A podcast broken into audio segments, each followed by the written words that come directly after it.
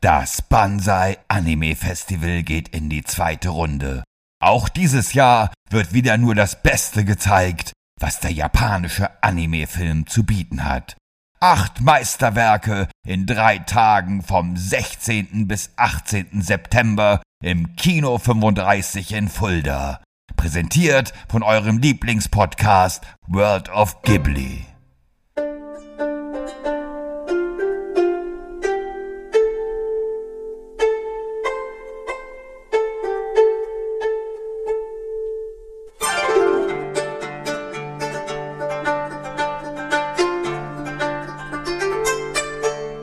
Hallo und herzlich willkommen zu einer neuesten Episode eures Lieblingspodcasts um und über das Studio Ghibli. Mein Name ist Shaggy Schwarz, an meiner Seite der wunderbare, gut aufgelegte, frisch ausgeschlafene Thomas van der Scheck. Hallo Thomas.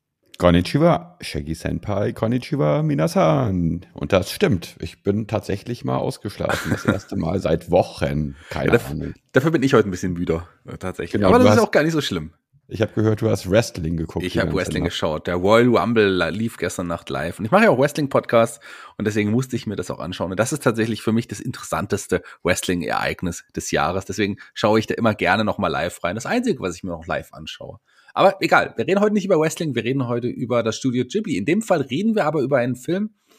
Ja, ich sag mal so, da gab es das Studio Ghibli noch gar nicht. Wir haben ja gesagt, dass wir unser Format ein wenig umstellen und reden jetzt über ein paar Filme, die uns ja zum Studio Ghibli oder Ghibli geführt haben letzten Endes. Warum haben wir uns denn diesen Film ausgesucht, lieber Thomas? Als genau, also wir, genau, wir sprechen also heute nicht über das Studio Ghibli, sondern wir sprechen heute über Toei Animation. Und zwar über den Film äh, Horus, Prince of the Sun. Und das und diesen Film haben wir ausgewählt, weil ähm, das mehr oder weniger das Regiedebüt von Isao Takahata gewesen ist und der erste Film, bei dem Hayao Miyazaki das erste Mal maßgeblich beteiligt war und, äh, und viel von sich in diesem Film mit äh, einbringen konnte. Wir haben ja gesagt, dass wir einige Filme besprechen werden, die es vor Studio Ghibli gab und die wichtig sind und waren für die Entstehung des wunderbaren Animationsstudios. Aber warum haben wir uns denn ausgerechnet jetzt diesen oder der anderen ausgesucht? Wir haben ja ein paar ausgelassen. Also das ist zum Beispiel jetzt der erste wichtige. Gab es davor Filme, die vielleicht erwähnenswert noch waren? Eigentlich nicht wirklich, weil bei den Filmen davor äh, hat äh, haben Takahata oder Miyazaki schon mitgearbeitet, aber noch nicht wirklich maßgeblich. Da waren sie halt einer einer von vielen und hatten eigentlich auch mit der Entstehung der Filme und, und der Handlung nicht wirklich weiter was zu tun. Perfekt. Wir werden aber in, dann auch chronologisch ein bisschen springen in den zukünftigen Episoden und nicht alle Filme, wir haben es gesagt, besprechen. Wir werden aber erwähnen, warum wir diese Filme ausgewählt haben und andere zum Beispiel nicht. Warum haben wir uns diesen Film ausgesucht, wissen wir jetzt, aber worum geht's denn in diesem Film Horrors, Prince of the Sun? Gut, ich habe mir jetzt äh, heute mal das, ja, das rausgenommen, eine etwas längere Zusammenfassung zu machen, ähm, weil der Film nicht in Deutschland bis dato erschienen ist und auch nicht auf Deutsch daher, auch nicht mit deutschen Untertiteln. Und daher, mm, ich gehe mal davon aus, viele von euch den Film noch gar nicht gesehen haben. Aber damit ihr wisst, worum es tatsächlich geht, spoiler ich jetzt mal von Anfang bis Ende. Also, der Film spielt in einem nicht näher bezeichneten Königreich im alten Norwegen. Während eines Kampfes mit einigen Silberwölfen weckt der junge Horus versehentlich den Steinriesen Mog. Als er diesen von einem Splitter befreit, entpuppt sich der Splitter als ein Schwert, das laut des Riesens Schwert der Sonne heißt und von Horus neu geschmiedet werden müsse, damit er zum Sonnenprinz werden kann. Und zu eben diesem Zweck begibt sich der Junge nach dem Tod seines Vaters auf eine Reise in den Norden. Noch bevor er dort ankommt, begegnet er dem Dämon Grunwald, der die gesamte Menschheit ausrotten will und ein kleines nahegelegenes Dorf terrorisiert. Grunwald stößt Horus von einer Klippe, was er aber gerade noch so überlebt und setzt seinen Weg fort. Nachdem Horus in dem Dorf angekommen ist, erlegt er relativ bald einen riesigen Hecht, der den Lebensunterhalt der Fischer bedroht, wodurch Horus schnell zur Heldenfigur wird. Und ab jetzt beginnt die Geschichte um Horus eigentlich erst richtig, da der Hecht natürlich eine List von Grunwald war, um die Dorfbewohner zu terrorisieren, und schon schickt er auch ein Rudel Silberwölfe aus, um das Dorf anzugreifen. In der darauffolgenden Schlacht jagt Horus die Wölfe bis zu einem verlassenen Dorf, wo er ein geheimnisvolles junges Mädchen namens Hilda trifft. Horus nimmt Hilda mit in sein Dorf, wo ihr wunderschöner Gesang von den Dorfbewohnern begrüßt wird. Mit Ausnahme des Häuptlings und seines Stellvertreters Drago, der sich zunehmend über Horus Beliebtheit ärgert. Drago schließt mit Hilda, die in Wirklichkeit Grunwalds Schwester ist und unter seinem bösen Einfluss steht, einen Pakt, woraufhin sie einen Schwarm Ratten losschickt, um das Dorf anzugreifen. Drago hingegen versucht den Häuptling zu ermorden, was misslingt, jedoch beschuldigt er Horus für den gescheiterten Versuch und die Dorfbewohner verbannen ihn, also Horus. Horus macht sich auf die Suche nach Grunwald, wird aber von Hilda und der Eule Toto konfrontiert, die als Bote zwischen Hilda und Grunwald fungiert. Nachdem Hilda ihre wahre Identität aufgedeckt hat, greift sie Horus widerwillig an, der dabei in einen Abgrund stürzt, wo er von einem verwunschenen Wald gefangen und von Visionen der Dorfbewohner und seines Vaters heimgesucht wird. Grunwald schickt Hilda daraufhin erneut aus, Horus gegen ihren Willen zu töten, während er selbst gemeinsam mit seinen Wölfen und einem riesigen Eismammut das Dorf angreift. Im verwunschenen Wald kommt Horus inzwischen die Erkenntnis, dass das Schwert gemeinsam mit den Dorfbewohnern neu geschmiedet werden muss und dass die einzige Chance, Grunwald zu besiegen, darin liegt, dass sich alle zusammenschließen müssen. Nach einem weiteren kurzen Kampf mit Hilda, die ihre Beteiligung an Grunwalds Plan inzwischen zutiefst bereut, schließt sich Horus den Dorfbewohnern in ihrem Kampf gegen Grunwald an und nutzt die lodernden Feuer, die sie zu ihrer Verteidigung entfacht haben, um das Schwert neu zu schmieden. Nachdem Horus das Schwert der Sonne in Händen hält, stößt auch, wie einst versprochen, der Steinriese Moog zu den Dorfbewohnern und gemeinsam besiegen und vernichten sie den Bösewicht Grunwald. Tja, das war eine ja ausführliche Zusammenfassung, wie du es vorher schon angekündigt hast, sehr, sehr schön. Denn du hast es gesagt, der Film ist tatsächlich nie wirklich in Deutschland erschienen. Ähm, man kann ihn natürlich auf DVD äh, in verschiedenen Varianten ähm, besorgen. Gibt es unter anderem in der Takahata-Box ist der dabei, aber auch in anderen Versionen ist er dann auch in Deutschland schon auf DVD zu, er äh, zu erhalten, als Import quasi auch unter anderem. Aber natürlich gibt es den aktuell so nicht zu sehen. Es ist schwierig, den ähm, äh, den auch irgendwie anders zu finden. Der Film ist 1968, das ist ja schon über, lass mich rechnen, über 40 Jahre her, 43, 44 Jahre schon. Ja, Oder genau. vielleicht noch länger, ja. Also wenn ich es richtig gerechnet habe. Ähm, ja, unter ja. der Regie natürlich, wir haben es gesagt, von, äh, von Takahata im Toei Animationsstudio. Das ist ja nicht irgendein Studio, das ist ja schon auch, ja, kann ohne Zweifel eines der größten ähm, Animationsstudios der Welt, muss man, muss man auch in dem Fall auch so sagen. Denn die haben einige große Franchises ähm, ja, unter ihren Fittichen, unter anderem natürlich allen voran One Piece, ähm, Digimon, Yu-Gi-Oh!, Sailor Moon ähm, und, und, und. Und die alte Captain Future-Serie, auch nicht zu vergessen, da bin ich auch ein großer Fan von. Die lief auch im Toei Animations, übers Toei Animationsstudio. Also das ist schon ein ganz, ganz großes Studio, Thomas. Naja, außerdem war es das Studio quasi in, schon in den 50er ja. Jahren oder Ende der 50er Jahre, das eigentlich das bedeutendste Studio in Japan gewesen ist. Also jetzt, was Animationsgeschichten angeht, ähnlich im Vergleich zu Disney. Also Disney war irgendwie so das große Vorbild von Toei, wo mhm. sie versucht haben, ranzukommen. Aber sie hatten leider nie das Budget. Aber man sieht den ersten Toei-Produktionen, gerade zum Beispiel auch ähm, Panda and the Magic Serpent bei uns erschienen als Erzählung einer weißen Schlange ähm, durchaus schon an, dass dieser Stil, der Film ist 58 erschienen, ähm, durchaus äh, versucht, sich an die Disney-Filme aus dieser Zeit auch anzulehnen. Ja, das definitiv. Also ähm, das ist auf jeden, also auch dadurch, dass sie halt jetzt wirklich diese ganzen Franchise unter Vertrag haben später und auch damals auch viel mit Märchen in der Anfangszeit auch ausprobiert haben. Ähm, Gerade auch mit mit westlichen Märchen, also so Sachen wie der gestiefelte Kater, ähm, Märchen von Hans Christian Andersen, Däumelinchen und und und. Also gerade in der Anfangszeit waren sehr sehr viele auch wirklich bekannte westliche Märchen auch unter den Verfilmungen äh, hier vom Toy Animationsstudio.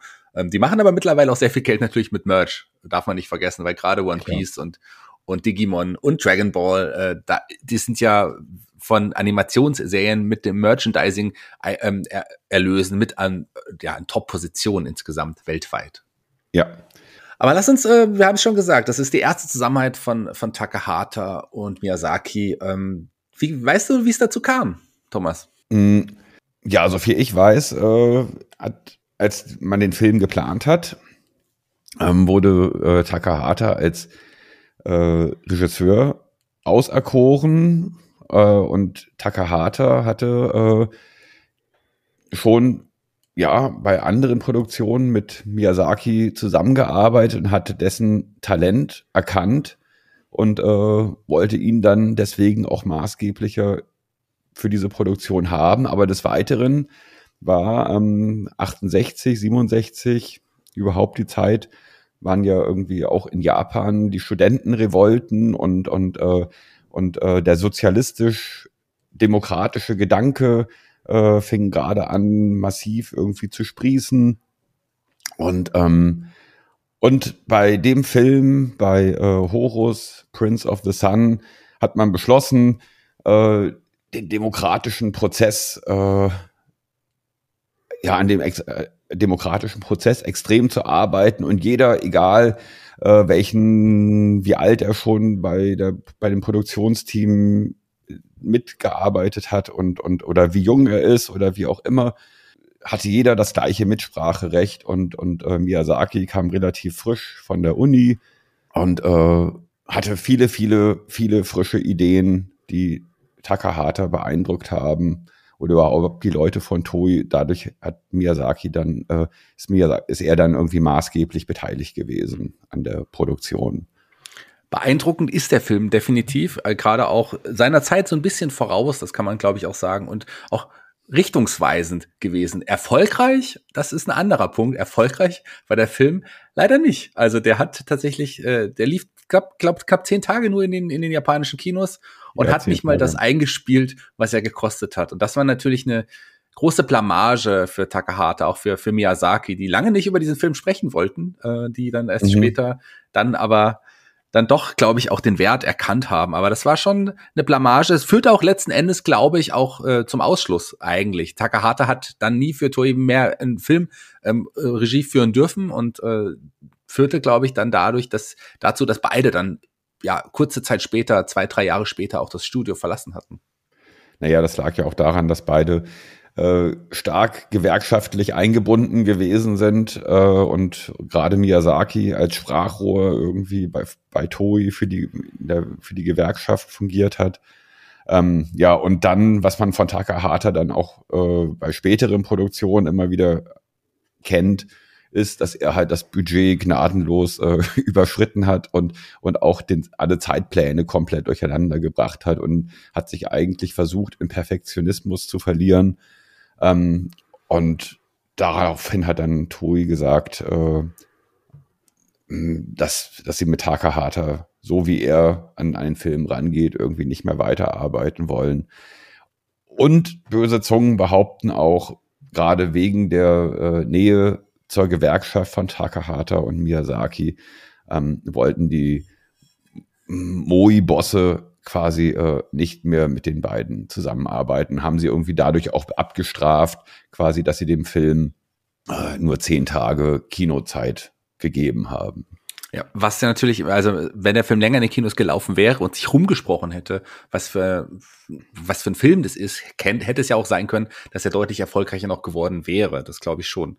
Ähm, lass mal ganz kurz, äh, normalerweise ist das ein großer Bereich unseres Podcasts, kurz über die Synchronarbeit sprechen. Aber hier kann ich tatsächlich gar nicht so viel sagen. Über japanischen Synchronsprecher kann ich ja eh nie wirklich viel sagen. Über die englischen, es gibt ja eine englische Übersetzung. Ähm, kann ich auch gar nicht so viel sagen, weil auch unter anderem ein Großteil der Rollen von einer Handvoll Sprechern nur gesprochen worden. Gilbert Mack, Corinna Orr, ähm, beides auch äh, Synchronsprecher, die oft gerade animierte Sachen gesprochen haben. Billy Lee Watt, der hier ähm, Horus oder Holz, Holz äh, syn ähm, synchronisiert hat. Das ist auch jemand, den man unter anderem in anderen Serien wie Kimba oder Astro Boy auch schon gehört hat. Corinna Ort beispielsweise, die jetzt auch unter anderem Hilda spricht, auch die kennt man von Sachen wie Speed Racer oder sowas. Also vor allem haben die tatsächlich damals schon Animes ins Englische über, also nicht übersetzt, aber synchronisiert. Daher kennt man die eigentlich größtenteils nur. Weißt du, ähm, woher man die Geschichte äh, von, von Horrors hatte? Die basiert doch auch auf was anderem. Genau, das ist eigentlich ähm, eine Geschichte, die auf äh, äh einem Puppenspiel mit dem Namen Die Sonne über Shikisani äh, beruht. Einer, einer Geschichte, einer Neuinterpretation eines Epos der, des des Ainu-Volkes, die äh, Hokkaido besiedelt hatten, ähm, was einer, aufgrund, ja, habe ich gesagt, aufgrund einer mündlichen Überlieferung basiert. Und das ist auch insofern relativ spannend, ähm, weil Japan hatte ja quasi schon immer einen Konflikt mit dem Ainu-Volk und kann, kann sagen, so ein bisschen ähnlich quasi äh, wie, wie die Indianer mit, mit, den, mit den westlichen Siedlern in Amerika, so dass man dann beschlossen hat, um den Ainu-Volk, die quasi auch immer noch äh, zu dem Zeitpunkt oder jetzt auch immer noch auf Hokkaido leben und, äh, und aber zu dem Zeitpunkt dann doch immer noch von der japanischen Regierung unterdrückt wurden, ähm, dann die ganze Geschichte äh, nach Norwegen zu verlegen. Der Film, ähm, ich habe es ja schon gesagt, ist dann auch tatsächlich doch in einigen äh, anderen Ländern noch erschienen, unter anderem in gibt es eine französische, es gibt eine spanische, es gibt sogar eine russische Übersetzung, natürlich die englische Übersetzung. Unter vielen verschiedenen Titeln ist dieser Film auch erschienen. Holes, äh, Prince of the Sun, Holes, äh, habe ich gesagt, war quasi dann zeitweise der englische Name. Oder es gab den Titel Little North Prince oder Little, Little North Prince Valiant. Prince Valiant übrigens, äh, das wurde gern genutzt. Weißt du, wer Prince Valiant ist? Das war ein französischer Comic-Held, oder? Prinz Valiant, ja. Im Deutschen gibt's aber eine deutsche Übersetzung auch. Prinz Eisenherz. Prinz Eisenherz. Ganz ja, genau. genau. Also man hat tatsächlich äh, auch vielleicht, weil es eine ähnliche Frisur ist, ich weiß es gar nicht, äh, das benutzt und hat gehofft, von der Bekanntheit quasi dieses Prinz Eisenherz Comicserie auch zu profitieren. Ähm, der Film ist dann tatsächlich jetzt im Jahr 2000 5 dann nochmal auf VHS 2013, 2017 nochmal auf DVD dann erschienen und darüber auch mittlerweile, wie gesagt, in Deutschland dann auch erhältlich. Ich habe ja schon gesagt, der Film ist richtungsweisend, ähm, fängt ja auch direkt an mit ja mit dem mit dem Kampf gegen die Wölfe ohne große Story, ohne Blut, das kann man vielleicht auch nochmal sagen, aber trotzdem für damalige Verhältnisse schon schon sehr hart, oder? Sehr sehr gewalttätig, ja, ja auf jeden Fall. Ne, nach heutigen Maßstäben und nach heutigen Sehgewohnheiten eher lame, aber äh, für damalige Verhältnisse ist, glaube ich, die Geschichte mit den Wölfen und auch mit dem, dem Kampf mit dem Riesenhecht und so, das war schon wirklich bahnbrechend. Auch schon vielleicht nochmal erwähnenswert, dass da schon eine starke Frauenfigur auch äh, eine Rolle gespielt hat. Hilda als Frau in einer großen Rolle auch. Auch das noch nicht ganz gewöhnlich, dass man starke Frauenbilder in dem Fall schon hatte ja. Wobei natürlich Hilda als Heldin äh, nicht wirklich zählt, weil sie sehr ambivalent ist und eigentlich ja. ist, weiß man nie genau, ist sie jetzt böse, ist sie nicht böse. Ähm, ich, ich muss, ich weiß nicht, ich musste immer, wenn ich äh, an, wenn ich Hilda gesehen habe, ich musste immer an, an äh, an das Mädchen aus dem Exorzisten denken. Die hat immer so, völlig, so einen völlig psychopathischen Gesichtsausdruck gehabt. Aber das ist ja auch das Besondere irgendwie, gerade in dem Film, weil man mit einer, mit einem sehr minimalisierten, minimalistischen äh, Zeichenstil gearbeitet hat, aber trotzdem in der Lage war, bei Hilda extrem viel Mimik trotz des minimalistischen Stils irgendwie äh, herauszuarbeiten.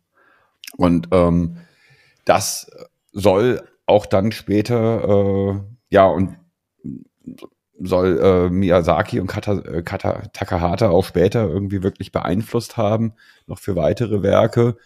Ähm, aber es war das erste Mal, dass quasi eine Art mehrdimensionale Heldin aufgetaucht ist. Eine, äh, eine Heldin, die nicht irgendwie wirklich zu greifen gewesen ist und damit im Endeffekt ja schon vorgegriffen hat, äh, weil den, den, den späteren Ghibli-Produktionen hat ja auch immer eine starke äh, Wandlung der der äh, Heldencharaktere irgendwie stattgefunden, wo man dann quasi auch von einer Mehrdimensionalität sprechen kann, wobei jetzt hier quasi mh, hm, das wirklich sehr krass gewesen ist zwischen zwischen äh, liebevoll und und lieblich ja. und äh, und böse und hinterhältig. So stark ist, glaube ich, kein anderer Charakter, Charakter später bei die Ghibli-Produktion nochmal aufgetaucht. Ja, das ist vollkommen richtig. Was man hier auch erwähnen muss, ist Hilda, dass sie auch sehr viel singt. Äh, das ist auch äh, typisch, dass man sehr viel Gesang noch eingebaut hat. Ich finde den Gesang schön, muss ich sagen. Mir, mir hat das gefallen, aber ich kann auch verstehen, dass es vielleicht ein bisschen viel war. Und man hat hier auch äh, eine Reihe von sprechenden Tieren auch dabei, die man ja auch nicht in jedem in jedem späteren Animationsfilm hat. Also früher war das gewöhnlich, dass man oft Tiere in den Filmen hatte, die sprechen konnten. Disney äh, allen voran, das kennen wir ja auch, aber auch in, in Japan war das gang und gäbe. Hier hatte man das ja auch, muss man sagen. Ja, ich meine, äh, wenn man auch das Erscheinungsjahr sieht, 68, Horus Prince of the Sun musste ja quasi mit dem Dschungelbuch konkurrieren, was natürlich äh, eine schwierige Angelegenheit ist. Ich meine, das Dschungelbuch ist meiner Ansicht nach einer der wirklich besten Disney-Produktion überhaupt. Und natürlich kommt optisch äh, Horus einfach an das Dschungelbuch nicht ran, einfach auch weil das Budget nicht da gewesen ist. Aber im Gegensatz zu einer Disney-Produktion hat Horus einfach wesentlich mehr äh, Tiefe, so von der von der Story her und und ähm, von der Komplexität der Story. Hm. Was man auch sieht, wir haben es ja gesagt, der Film ist relativ äh, brutal an einigen Stellen. Es gibt auch sehr viel Action. Es gibt aber auch Momente, gerade die großen Schlachten, die, äh, ich würde mal so sagen, die sieht man nicht im, im Fließbild. Da sieht man tatsächlich immer nur Standbilder. Thomas, kannst du uns erklären, warum waren es tatsächlich hier in dem Fall äh, Zeitgründe, waren es Kostengründe oder war es einfach die Art und Weise, wie man damals äh, Action dargestellt hat?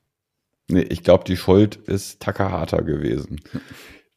Ähm, eigentlich hätte er, die haben drei, drei Jahre an dem Film, glaube ich, gearbeitet. Wenn es nach Takahata gegangen wäre, wäre der Film wahrscheinlich erst irgendwann in den 70ern entstanden und auch diese Szenen, wo nur Standbilder zu sehen gewesen sind, dass er die quasi wirklich ausschmückt, aber dafür ist einfach kein Geld mehr da gewesen, so wie ich das verstanden habe. Und dann haben sie einfach versucht, äh, diese, gerade diese Szenen, wo ganz viel äh, Bewegung das, was quasi bei den Ghibli-Filmen als Wimmel, wir immer irgendwie als, als, als äh, Wimmelbilder bezeichnen, ähm, wo, äh, keine Ahnung, sich hundert, hunderte von Leuten irgendwie in einem Bild, in einer Sequenz wirklich bewegen und wirklich was passiert, was ja auch äh, so ein Markenzeichen von, gerade von Miyazaki dann geworden ist.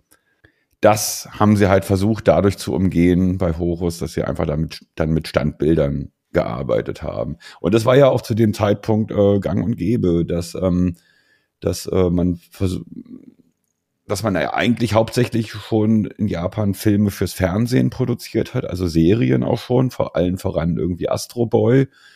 Ähm, und, äh, und da wurde dann halt tatsächlich sehr viel mit statischen Bildern auch schon gearbeitet. Das heißt, dass entweder der Hintergrund statisch gewesen ist und nur der Vordergrund hat sich bewegt oder der Vordergrund war statisch und nur der Hintergrund hat sich irgendwie bewegt.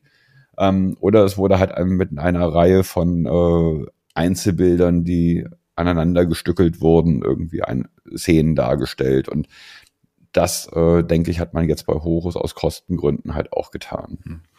Ja, es waren auf definitiv Kostengründe und natürlich auch äh, ich meine, so, so gerade solche, solche Animationen, das sind ja gerade dann die aufwendigsten auch. Fand ich ein bisschen schade an einigen Stellen, ja. weil das so aus dem Nichts kam das erste Mal. Also ich habe den Film ja jetzt tatsächlich für unseren Podcast das erste Mal auch gesehen und ich war in dem Moment das erste Mal, als dann der Kampf nicht gezeigt wurde, schon ein bisschen enttäuscht. Wobei die Bilder, die man dann da gesehen hat, schon auch gut waren. Und ich habe mich dann an den Stil auch gewöhnt. Das war ja dann, wurde ja dann nochmal benutzt in dem Film. Ansonsten lass uns mal über die Easter Eggs sprechen, die verdeckten Hinweise für andere Dinge. Ich habe mir eine große Liste erstellt, aber leider ähm, sagen wir mal so, ich wollte eine große Liste erstellen. das ging leider nicht. Da gibt's, da, sowas gibt's in diesem Film. Ich habe hab leider keine gefunden. Ja, gibt's noch nicht. Jetzt irgendwie, jetzt kommst du mit Easter Eggs irgendwie, ach du Scheiße, und ich habe keine entdeckt. Ja.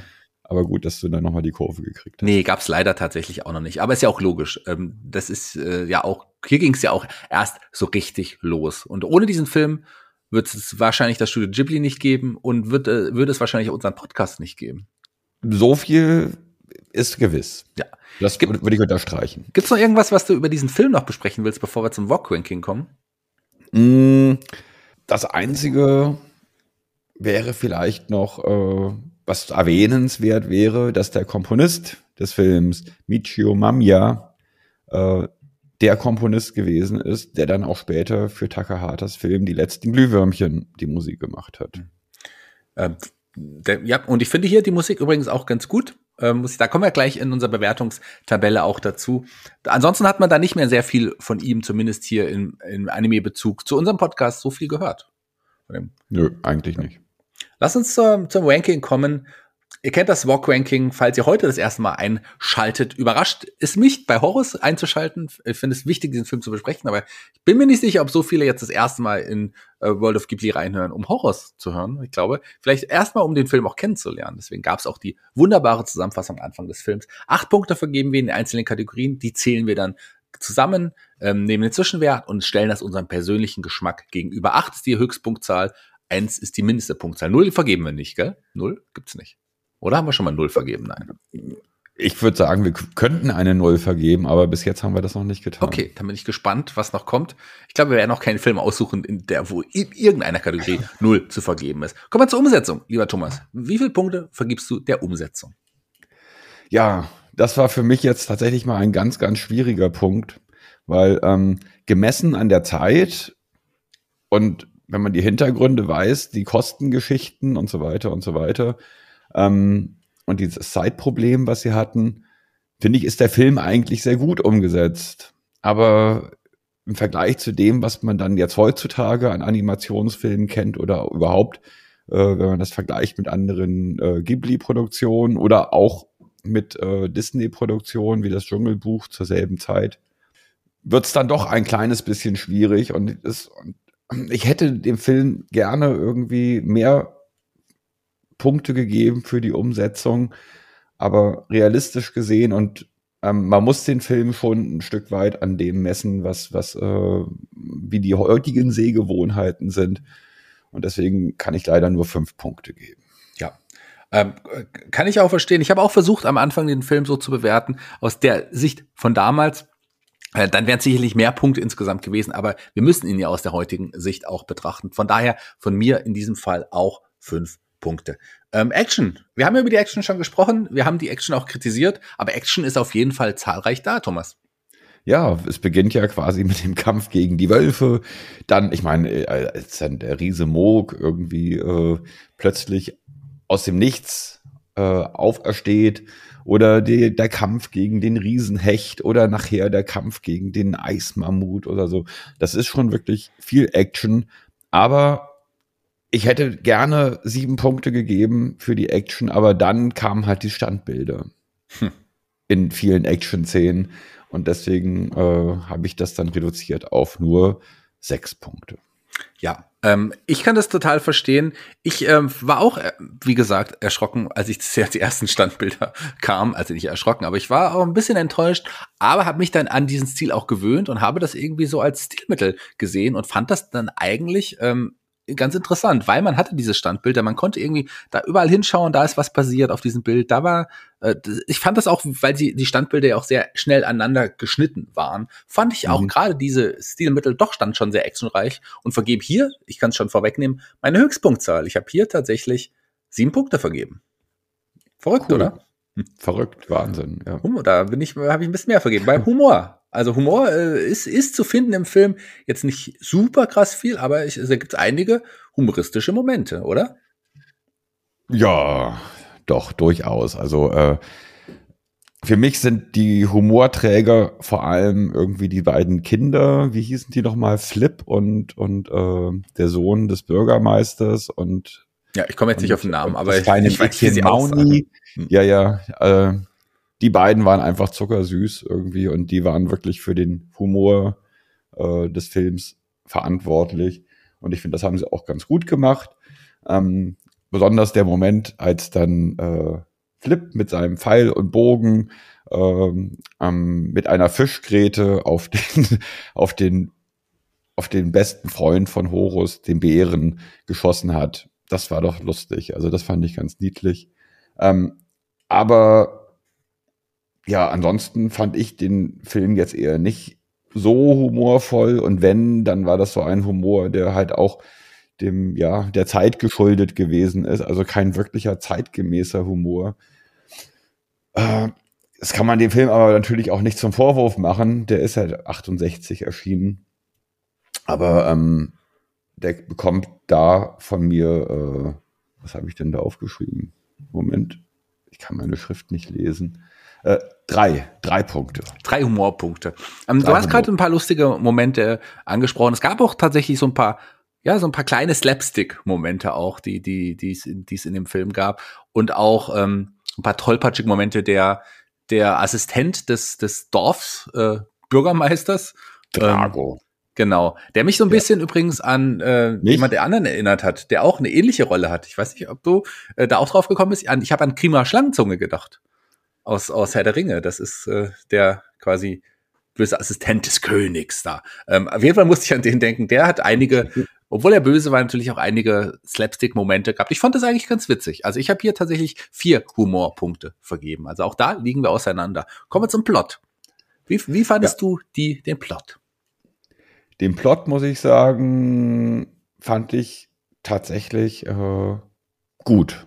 Er war sehr vollgepackt. Also ich fand für die Zeit, dass der Film nur 82 Minuten geht, äh, hat man versucht, sehr, sehr viel Handlung ähm, reinzupressen. Ähm, also wenn es nach Takahata gegangen wäre, wäre der Film bestimmt länger geworden, garantiert länger als zwei Stunden, wie dann seine späteren Werke auch. So musste halt das alles auf 82 Minuten komprimiert werden.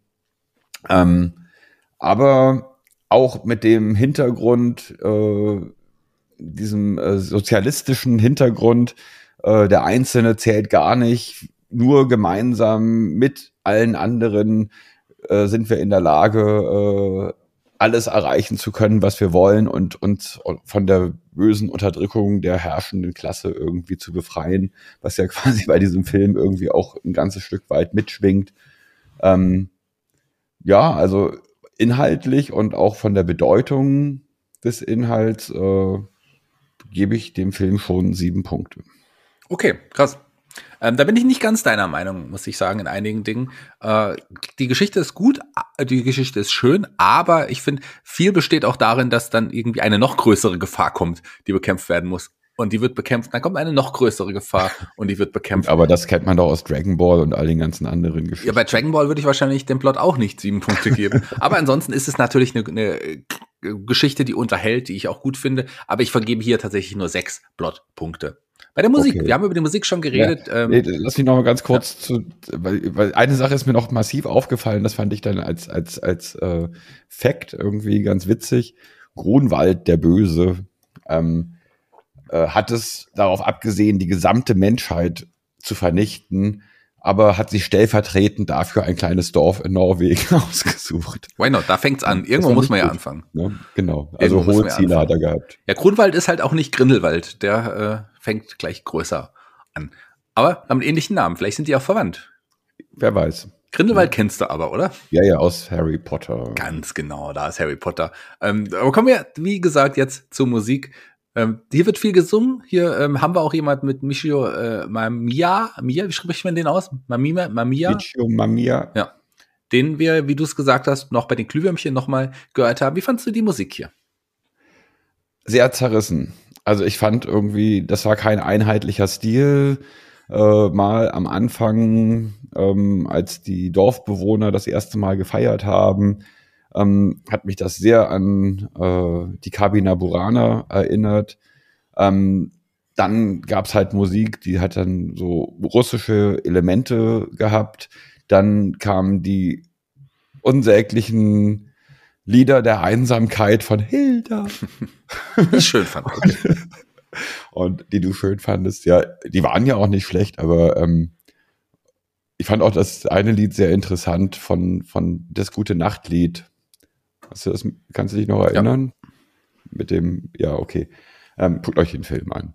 Ähm, äh, ja, also ich habe der Musik äh, fünf Punkte gegeben. Die war gut, die hat den Film unterstützt, ähm, aber an sich fand ich die Songs in der Auswahl ein wenig äh, zusammengestückelt und auseinandergerissen. Also das hat irgendwie nicht, war für mich, hat für mich, das war kein, kein äh, Hisaishi.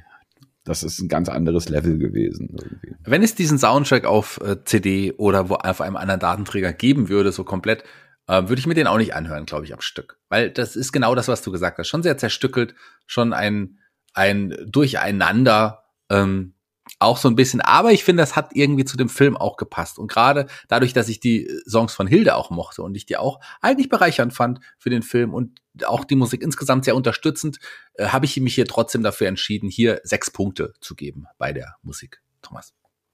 Okay, kann ich auch verstehen. Und wenn man, und ich, und die Lieder von Hilda waren ja auch nicht schlecht. Ich fand sie nur ein bisschen zu lang. Aber wenn sie kürzer gewesen wäre, dann hätte der Film vielleicht nur 70 Minuten gedauert statt 82. Das wäre sehr traurig gewesen, wo wir gerade beim Thema traurig sind. Kommen wir doch zum Heulsusen-Faktor. Wie viel Tränen hast du vergossen in diesem Film?